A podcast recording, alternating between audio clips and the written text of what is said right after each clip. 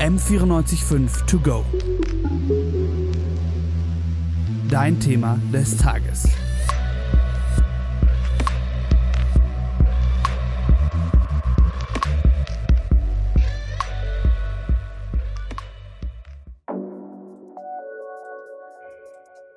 Einen schönen guten Morgen, liebe Hörerinnen und Hörer von M945 at Home. Es ist Montag, der 27. April um 10.55 Uhr. Mein Name ist Moritz Batscheider.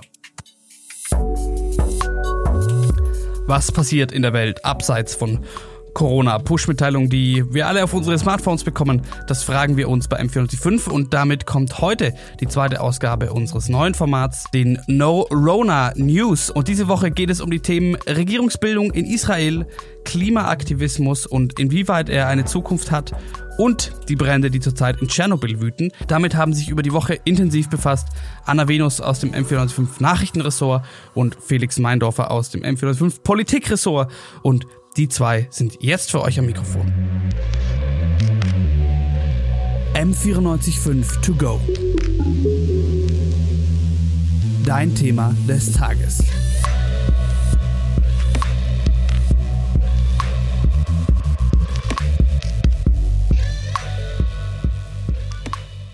Hi und Servus zur zweiten Folge von Neurona News hier bei M945 To Go. Wir schauen uns heute mal an, was in der letzten Woche abseits von Corona noch so wichtig war. Denn bei all den Nachrichten rund um die Pandemie vergisst man schon manchmal irgendwie, dass es auch noch sehr wichtige andere Dinge gibt, die sowohl hier bei uns in Deutschland als auch in anderen Ländern passieren. Mathilda Gettins von Fridays for Future spricht mit uns darüber, wie die Online-Demo am Freitag gelaufen ist und welche Herausforderungen nach Corona auf den Klimaschutz treffen könnten. Außerdem schauen wir nach Tschernobyl, wo die Waldbrände so groß wie noch nie seit dem Atomunfall in den 80ern sind und wo sich gleichzeitig die Experten darüber streiten, wie schlimm das jetzt eigentlich ist. Bevor wir uns jetzt aber mal anschauen, was in der letzten Woche so wichtig war, machen wir mal eine kleine Zeitreise. Und zwar ins Jahr 2017 zurück. Da kann ich mich noch erinnern, gab es eine Bundestagswahl und ähm, die war deswegen ziemlich im Gespräch, weil die Koalitionsbildung danach ein ziemliches Tamtam war. Das Ganze hat sechs Monate gedauert. Ich glaube, wir können uns da alle noch dran erinnern und gefühlt war das irgendwie eine halbe Ewigkeit. Es geht aber noch viel schlimmer. Und zwar kann man das gerade in Israel beobachten. Dort gibt es seit über 16 Monaten und dementsprechend drei Wahlgängen keine Koalition.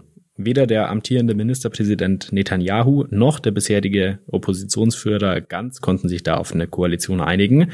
Und jetzt in Angesicht der Corona-Krise hat man festgestellt, wir brauchen doch eine Regierung. Man braucht vor allem eben eine funktionierende Regierung außerhalb von dieser ähm, von dieser geschäftsführigen Regierung, die jetzt gerade im Amt ist. Israel steht nämlich davor, dass mittlerweile ein Viertel aller Erwerbstätigen im Land arbeitslos geworden sind. Vergleich im Februar waren das noch knapp vier Prozent. Und deswegen braucht es jetzt eben diese funktionierende Regierung. Die wurde jetzt auch gebildet im Endeffekt. Ähm, so richtig zufrieden ist die Bevölkerung da aber nicht. Also was man so gesehen hat, am Samstag sind bis zu 2000 Menschen in Tel Aviv auf die Straße gegangen und haben sich gegen die neue Koalition gestellt. Und man muss ja auch sagen, die Koalition war wirklich kein Kinderspiel, sondern das war ein ja, langer und steiniger Weg, wenn man so will. Ein Weg über eben insgesamt drei Wahlgänge hinweg. Ähm, das hat angefangen im April 2019 ähm, und dann konnte eben insgesamt dreimal keine Koalition gebildet werden, bis dann jetzt am 16. April dieses Jahr ähm, der Staatspräsident Rivlin die Knesset, also das israelische Parlament, mit der Regierungsbildung beauftragt hat. Und traditionell erhält eben der Chef der stärksten Fraktion diese Aufgabe, und das ist Netanyahu, der war auch vorher schon Ministerpräsident. Ich war jetzt so frei und habe mir mal die Zusammensetzung der Koalition angeschaut und da kann man ja echt sagen, ein bunter Haufen. Ähm, Auf jeden Fall. Ist schon ziemlich wild zusammengesetzt. Also es gibt einmal die Likud-Partei von Netanyahu, dann die Blau-Weiß-Partei von Ganz. Das sind ja beides eher so ultra-orthodoxe Parteien, soweit ich weiß.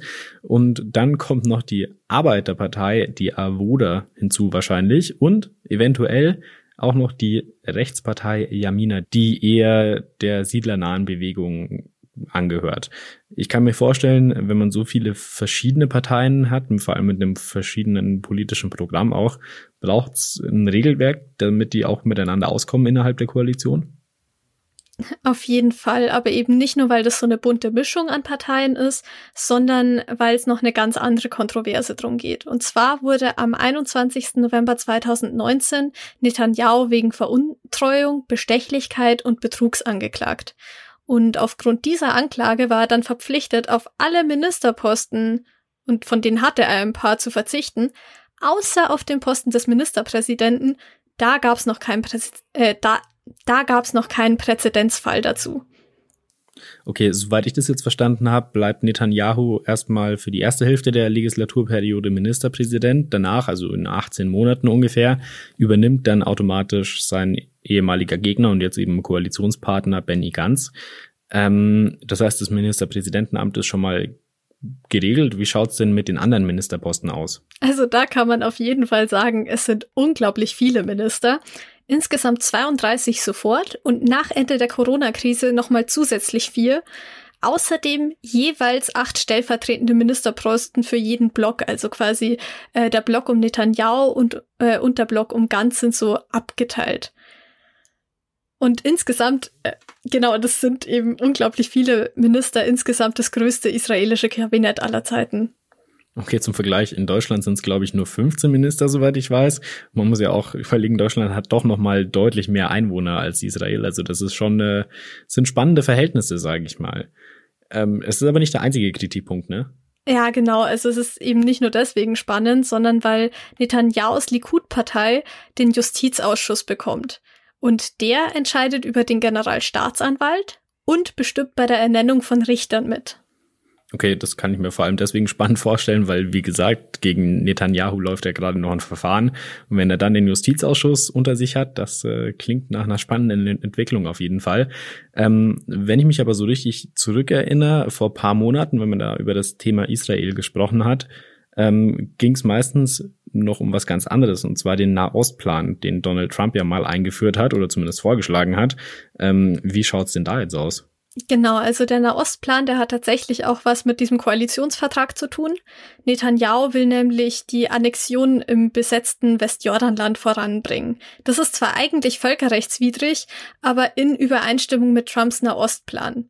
Die wollen das jetzt natürlich so schnell wie möglich ähm, die wollen das jetzt natürlich so schnell wie möglich voranbringen, weil es natürlich sein könnte, dass Trump dieses Jahr nicht wiedergewählt wird und unter einer demokratischen US-Regierung ist es frag oder unter einer demokratischen US-Regierung würde dieser Nahostplan wahrscheinlich gleich wieder über den Haufen geworfen werden.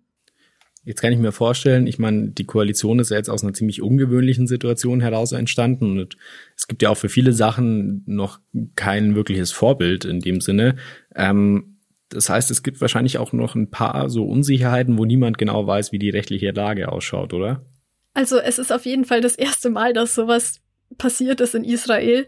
Ähm, direkt nach den Koalitionsvereinbarungen haben sogenannte Watchdog-Gruppen noch am selben Tag, das war der 20. April, Eingaben vor dem obersten Gericht in Israel gemacht, um eine erneute Netanyahu-Regierung zu unterbinden. Sie glauben nicht, dass ein unter Anklage stehender Politiker Ministerpräsident werden kann. Okay. Ähm, Netanyahu muss sich dann ab 24. Mai vor dem äh, Bezirksgericht in Jerusalem verantworten. Ähm, was passiert denn, wenn die ihn schuldig sprechen? Also äh, letztendlich hängt es vom obersten Gericht ab und sollten die entscheiden, dass Netanyahu wegen der Korruptionsanklage nicht Ministerpräsident bleiben kann, dann gibt's Neuwahlen, damit ganz nicht vorzeitig ins Ministerpräsidentenamt über also kommen kann.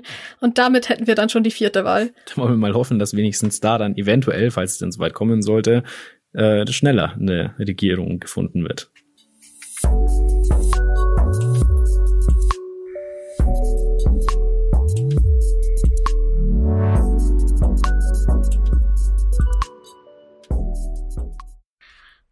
Ja, vor Corona, da hat man ja einiges über die schlimmen Waldbrände in Australien mitbekommen und jetzt brennt es auch in Europa. Waldbrände sind jetzt erstmal nicht unüblich. Also es ist, es ist unglaublich heiß, es ist trocken. Es hat seit ewigen Zeiten gefühlt nicht mehr geregnet und allein in Oberfranken sind am Sonntag erst drei Hektar Wald abgebrannt. Jetzt gibt's aber noch ein Problem. Und zwar brennt's eben nicht nur bei uns, sondern auch in der Ukraine, genauer gesagt in Tschernobyl. Zur Erinnerung, da ist vor so ziemlich genau 34 Jahren, also am 26. April 1986, der vierte Reaktor in Atomkraftwerk explodiert. Und daraufhin wurde dann eine Sperrzone um das Atomkraftwerk eingerichtet. Die ist ungefähr dreimal so groß wie Berlin, also eine ganz schöne, ganz schöne Fläche. Genau gesagt 2600 Quadratkilometer. Innerhalb dieser Sperrzone ist die freigesetzte Radioaktivität, die eben bei dem Unglück 1986 ausgestrahlt ist, ähm, ein fester Bestandteil im Prinzip der Sperrzone geworden, weil sich das radioaktive Material sich ablagert in der Erde, in der Vegetation, also in Pilzen, in Bäumen, auch in Büschen. Und man könnte jetzt denken, okay, also 34 Jahre ist dieser Unfall her und das Material ist eigentlich abgebaut ist ja kein Problem. Naja, also das Material, das Radioaktive, hält doch ziemlich lange aus und hat sich eben eingelagert in den verschiedenen Pflanzen und durch die Waldbrände, die es dort jetzt wieder gibt, könnte, Betonung auf könnte, dieses Material wieder freigesetzt werden. Ist es denn jetzt was tatsächlich was Besonderes, dieser Waldbrand? Gab es das schon mal seit dem Unfall? Naja, also in dieser Sperrzone sind jetzt Waldbrände nicht ganz unüblich. Man ist da auch einigermaßen okay darauf vorbereitet. Es gibt ähm, so Feuerschneisen, mit denen man eben versuchen kann, das Feuer abzubinden. Aber dieses Jahr sind es die größten Waldbrände, die seit den 1980er Jahren aufgezeichnet wurden. Laut Greenpeace sind 57.000 Hektar der Sperrzone bereits verbrannt. Das ist ungefähr ein Fünftel der ganzen Fläche. Und das Feuer breitet sich durch den, durch das heiße Wetter und auch durch die Trockenheit eben sehr stark aus. Und dazu kommt noch, dass es relativ windig ist in der Region, was natürlich das Feuer auch nochmal super anfacht. Ähm, es ist aber auch so, dass dort die optimalen Bedingungen für solche Waldbrände herrschen. Ähm, mehr als zwei Drittel der Sperrzone sind Wald und der Rest der Fläche sind vor allem einfach komplett verwilderte Wiesen und Felder voller Gestrüpp. Und du kannst dir vorstellen, wenn das Zeug trocken ist, brennt es natürlich richtig, richtig gut.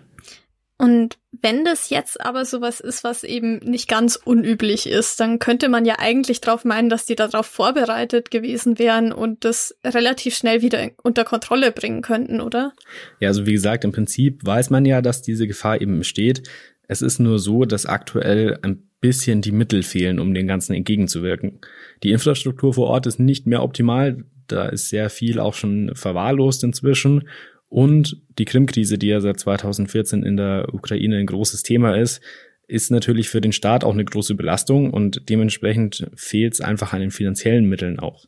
Und das ist natürlich ein Riesenproblem, weil die Feuerwehrleute dementsprechend halt nicht gut ausgerüstet sind und nicht nur das Feuer nicht gescheit bekämpfen können, sondern auch der Strahlung vor Ort ausgesetzt sind. Alles klar. Jetzt habe ich aber auch gelesen, dass da jetzt die Bundesregierung in Deutschland äh, nicht einfach tatenlos dabei zuschaut, sondern ähm, eben Hilfsmittel in Form von Feuerwehrschläuchen und Dosimetern. Also das sind so Geräte, äh, mit denen man eben abprüfen kann, wie hoch die Strahlung in einem Gebiet ist. Die haben sie eben in die Ukraine geschickt. Ähm, wie ist es denn? Also du hast ja gemeint, die, also dieses radioaktive Material wird durch den Rauch in die Luft mit aufgenommen ähm, und verbreitet sich dann. Aber wie viel ist es denn oder wie weit kommt es denn dann? Also dazu gab es schon mal eine Untersuchung im Jahr 2015. Damals hat es auch schon gebrannt in der Gegend. Und da hat ein norwegisches Forscherteam äh, das Ganze untersucht und hat in doch ziemlich großen Bereichen von Osteuropa vor allem ähm, radioaktives Material nachgewiesen. Man muss aber dazu sagen, in sehr, sehr geringen Mengen, also eigentlich fast nicht wirklich vorhanden, sage ich mal. Ähm, das liegt vor allem daran, dass radioaktives Material relativ schwer ist im Vergleich zu Luft. Logisch, solche Partikel haben natürlich, ähm, man weiß ja, radioaktives Material hat sehr viel Energie und dementsprechend ist es auch schwer. Ähm, und es setzt sich sehr schnell ab und bleibt dementsprechend dann doch eher in der Nähe des Ursprungsortes. Okay.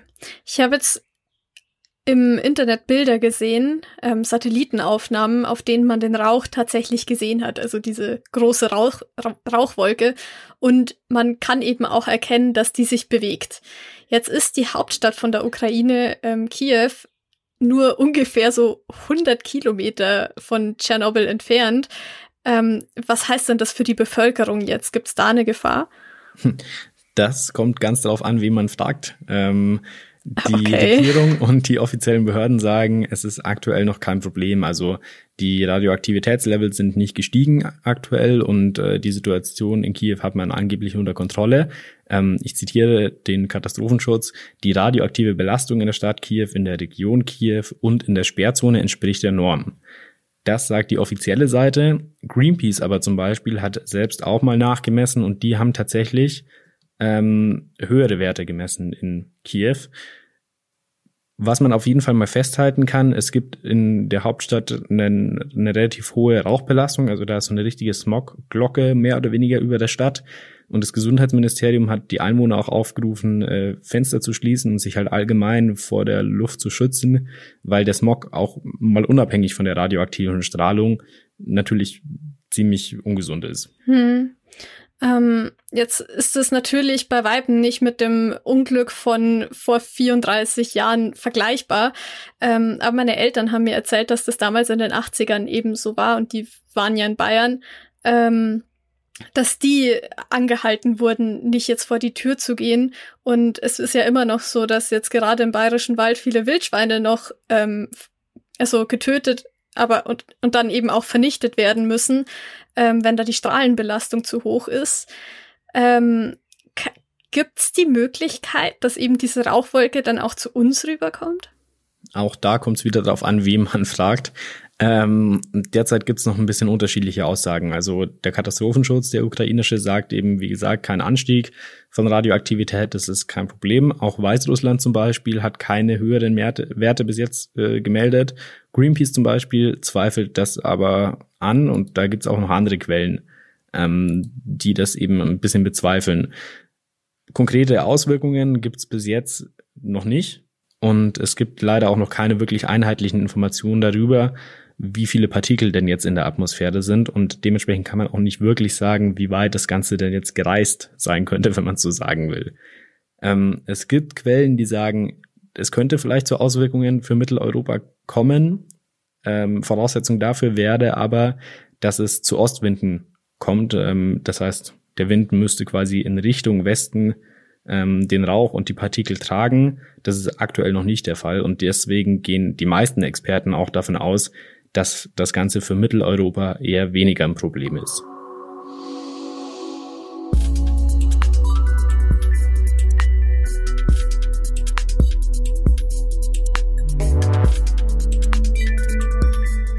Statt tausenden Menschen in den deutschen Innenstädten gab es am Freitag tausende Plakate vor dem Reichstagsgebäude. Denn Fridays for Future, die haben zum ersten Mal online demonstriert und dafür konnten die Teilnehmenden Plakate einschicken. Abgesehen davon redet aber irgendwie fast keiner mehr über den Klimawandel. Und falls jemand deswegen schon wieder vergessen hat, wie genau Fridays for Future entstanden ist und was die eigentlich genau fordern, dann haben wir das jetzt mal kurz und knackig für euch verpackt.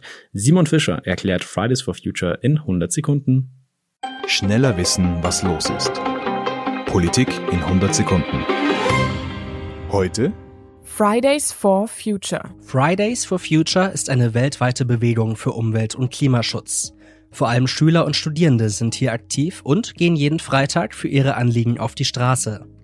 Sie kämpfen für die Einhaltung des Weltklimaabkommens, das 2015 von den Vereinten Nationen beschlossen worden ist. Die Aktivisten fordern, mit stärkeren Maßnahmen soll der globale Temperaturanstieg durch Treibhausgase auf 1,5 Grad begrenzt werden. Der Ursprung der Bewegung. Ihren Anfang nahmen die Klimaproteste mit der schwedischen Aktivistin Greta Thunberg. Die damals 15-jährige Schülerin beschloss ab August 2018, jeden Freitag während ihres Unterrichts vor dem Reichstagsgebäude in Stockholm für mehr Klimaschutz zu streiken. Ihre Aktion sorgte für mediale Aufmerksamkeit.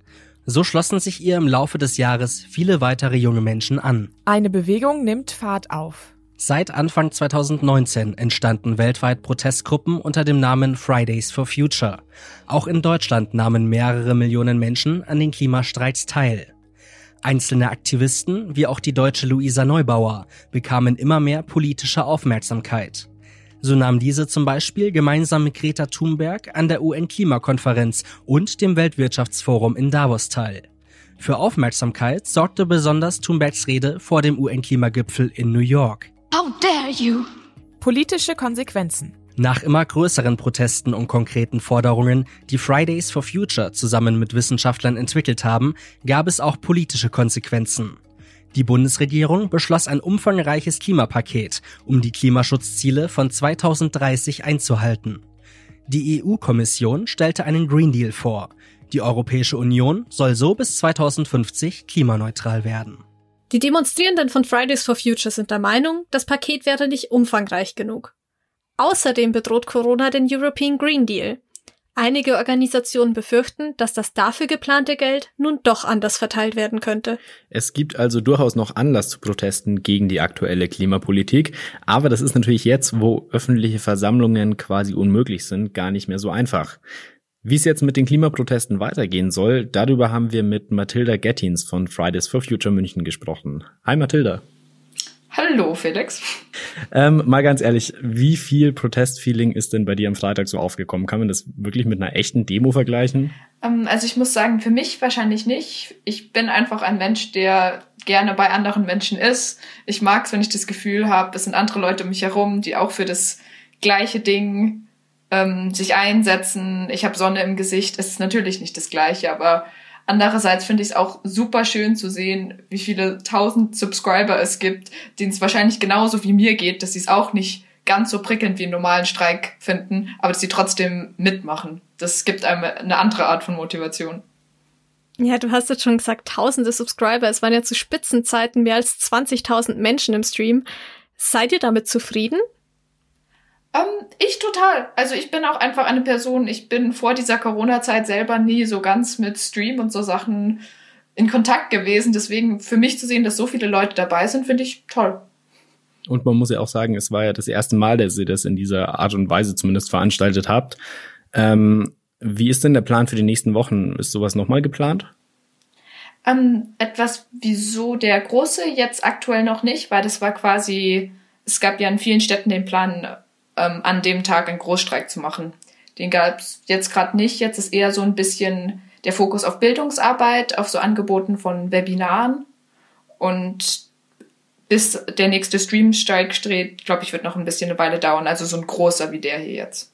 Okay, was macht ihr denn bei den Webinaren genau? Ich kann mir das eben gar nicht vorstellen.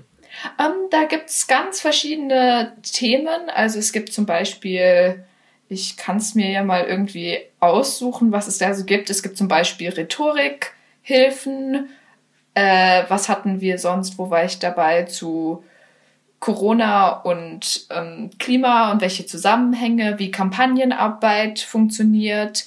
Äh, was, was, wo war ich noch dabei, was ich sehr interessant fand? Was für andere Bündnisse es einfach gibt, die sich auch schon jahrelang mit Klima beschäftigen. Auch so ein paar Klima-Basics einfach.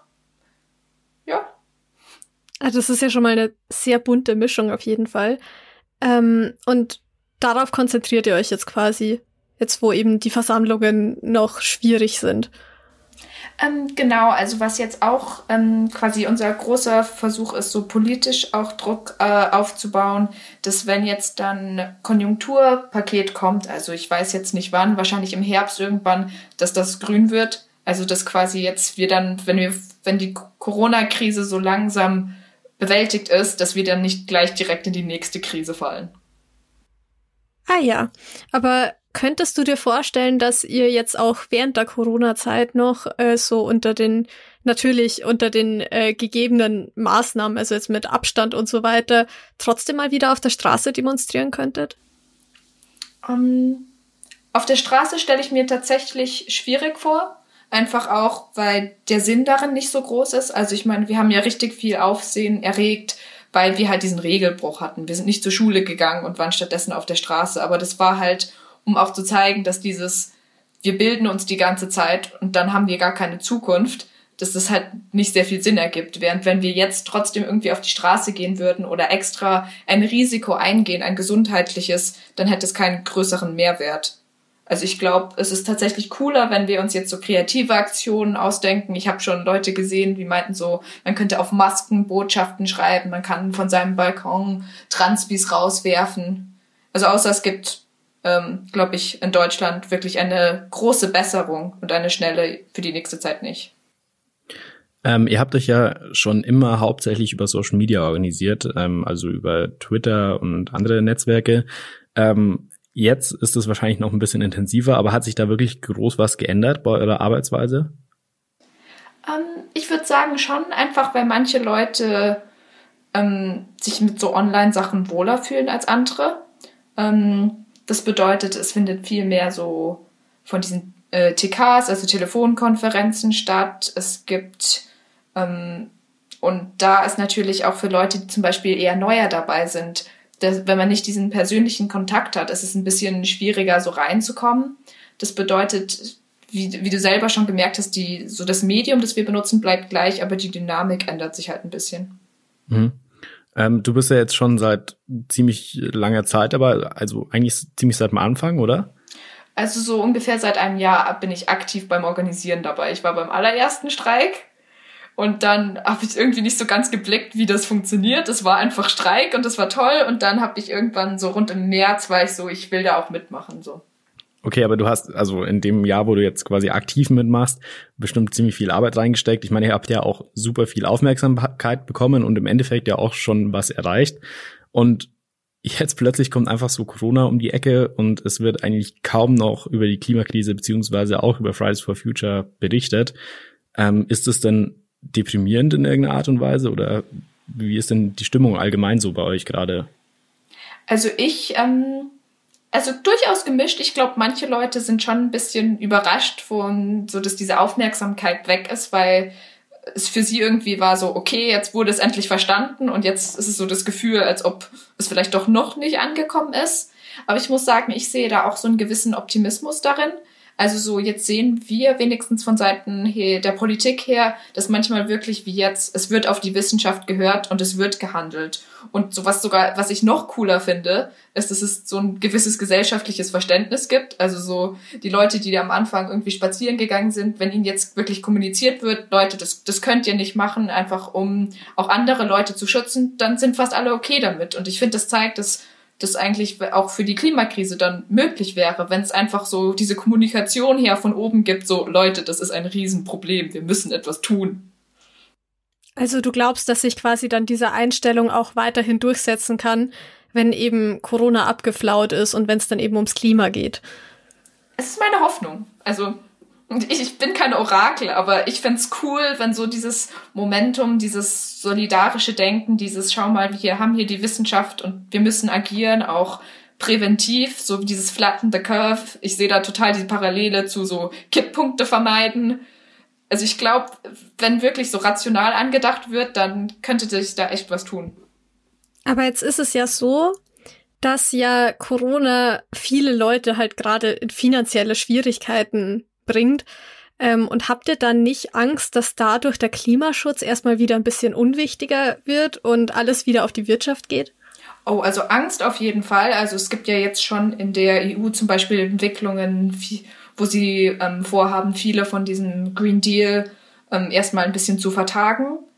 Und da finde ich, ist es halt genau das ist, wo wir uns jetzt ein ähm, bisschen laut machen werden, dass das halt nicht geht, weil wenn wir jetzt sagen, wir wollen die Wirtschaft so aufbauen, aber die Wirtschaft in genau dem gleichen Maße wie davor, dann sind wir direkt von der Corona-Krise gleich in die Klimakrise rein. Du hast es vorhin schon angesprochen, ihr fordert ja grüne Konjunkturpakete. Ähm, das heißt, die Wirtschaft soll wieder in Schwung gebracht werden, aber eben so, dass die Klimaziele trotzdem noch eingehalten werden können. Wie genau stellt ihr euch das vor? Ähm, wir haben, wir arbeiten quasi an einem konkreten Forderungskonzept. Da ich, da gibt es jetzt noch kein echtes, aber was ich mir halt vorstellen würde, wäre zum Beispiel, wenn große Investitionen kommen, die halt jetzt kommen würden, dann muss das ähm, an Klimafreundlichkeit gekoppelt werden. Das bedeutet, es sollte in Energiewende gehen, in ob es jetzt Windenergie ist, Solar- oder Wasserenergie. Es bedeutet auch, dass eine Abwrackprämie jetzt vielleicht nicht das ist, was wir gerade wollen. Ähm, genau. Und siehst, also du siehst dann quasi in der Corona-Krise auch eine gewisse Chance eben für den Klimawandel äh, oder für den Klimaschutz. Ähm, oder meinst du nicht vielleicht auch, dass die Leute dann doch wieder schnell in eigene, in, in so das alte Muster verfallen, wieder zweimal im Jahr in Urlaub fliegen? Also eine Chance auf jeden Fall nicht. Also die Corona-Krise ist eine Riesenkrise und es wäre für die ganze Menschheit besser, natürlich, wenn wir das jetzt nicht hätten. Ähm, ich glaube aber, dass die aktuelle Situation einfach so ein bisschen eine gezwungene Reflexionspause für manche Leute gebracht hat und dass wir jetzt versuchen müssten, aus dieser Situation das Beste zu machen. Und wie du meintest, ich habe schon ein bisschen Angst, dass Leute das Gefühl haben, wir sind jetzt in dieser Krise und dann wollen wir so schnell ähm, wie möglich zurück zum Status quo. Und da ist halt, wo irgendwie, ich glaube, jetzt unsere Rolle so als Klimaaktivisten ist, so klar zu machen, dass das irgendwie das, das vor Corona-Krise auch schon eine Krise war. Das bedeutet quasi, dass wenn wir einfach zurückgehen zu dem davor, dass dann noch, dass wir dann immer noch ein Problem haben und noch nicht alles gelöst ist. Mhm. Ähm, bei der Corona-Krise lief ja jetzt viel über das Thema Freiwilligkeit und einfach so ein bisschen der Vernunftappell auch an alle von uns. Und es hat ja in Teilen doch ziemlich gut funktioniert, zumindest was man bis jetzt so gesehen hat. Ähm, Warum klappt es denn bei der Klimapolitik nicht? Ich meine, es ist ja eigentlich ein Thema, was uns genauso betrifft im Endeffekt und mindestens genauso schlimm ist.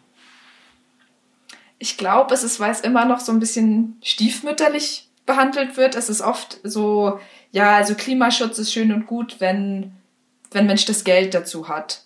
Ähm, und da muss halt irgendwie kommuniziert werden, dass das halt genauso groß eine Krise ist. Und ich glaube, das, das war am Anfang von der Corona-Krise ja auch so. Da waren die, haben die Leute irgendwie noch so ein bisschen belächelt, wenn jemand eine Maske angezogen hat.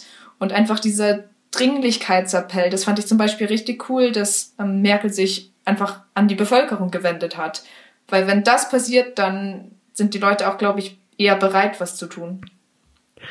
Das war Mathilda Gettins von Fridays for Future München. Vielen Dank fürs Gespräch. Also auch wenn man wenig davon hört zurzeit, Klimawandel ist natürlich immer noch ein wichtiges Thema. Deswegen gibt's weiterhin Proteste, zwar derzeit nicht unbedingt auf der Straße, aber dafür in anderen Formen. Übrigens, wenn ihr nochmal nachsehen wollt, wie der Protest am Freitag gelaufen ist, dann schaut doch mal bei uns auf der Website vorbei, m945.de. Dort findet ihr auch einen Link, wo ihr den Livestream nochmal nachverfolgen könnt. Das war die zweite Folge von Neurona News hier bei M945 To Go. Ich bin Anna Venus. Und mein Name ist Felix Meindorfer. Kommenden Montag gibt's dann den nächsten Wochenüberblick. Bis dahin, ciao und bleibt gesund. Das war also die zweite Ausgabe der No Rona News. Moderiert haben diese Woche Anna Venus und Felix Meindorfer. Redaktion Dorothea Wolf, Johanna Hager, Laura Wiedemann, Maria Langlechner, Sebastian Schmidt und Simon Fischer. Produktion Jonas Bayer und Moritz Batscheider. M945 to go.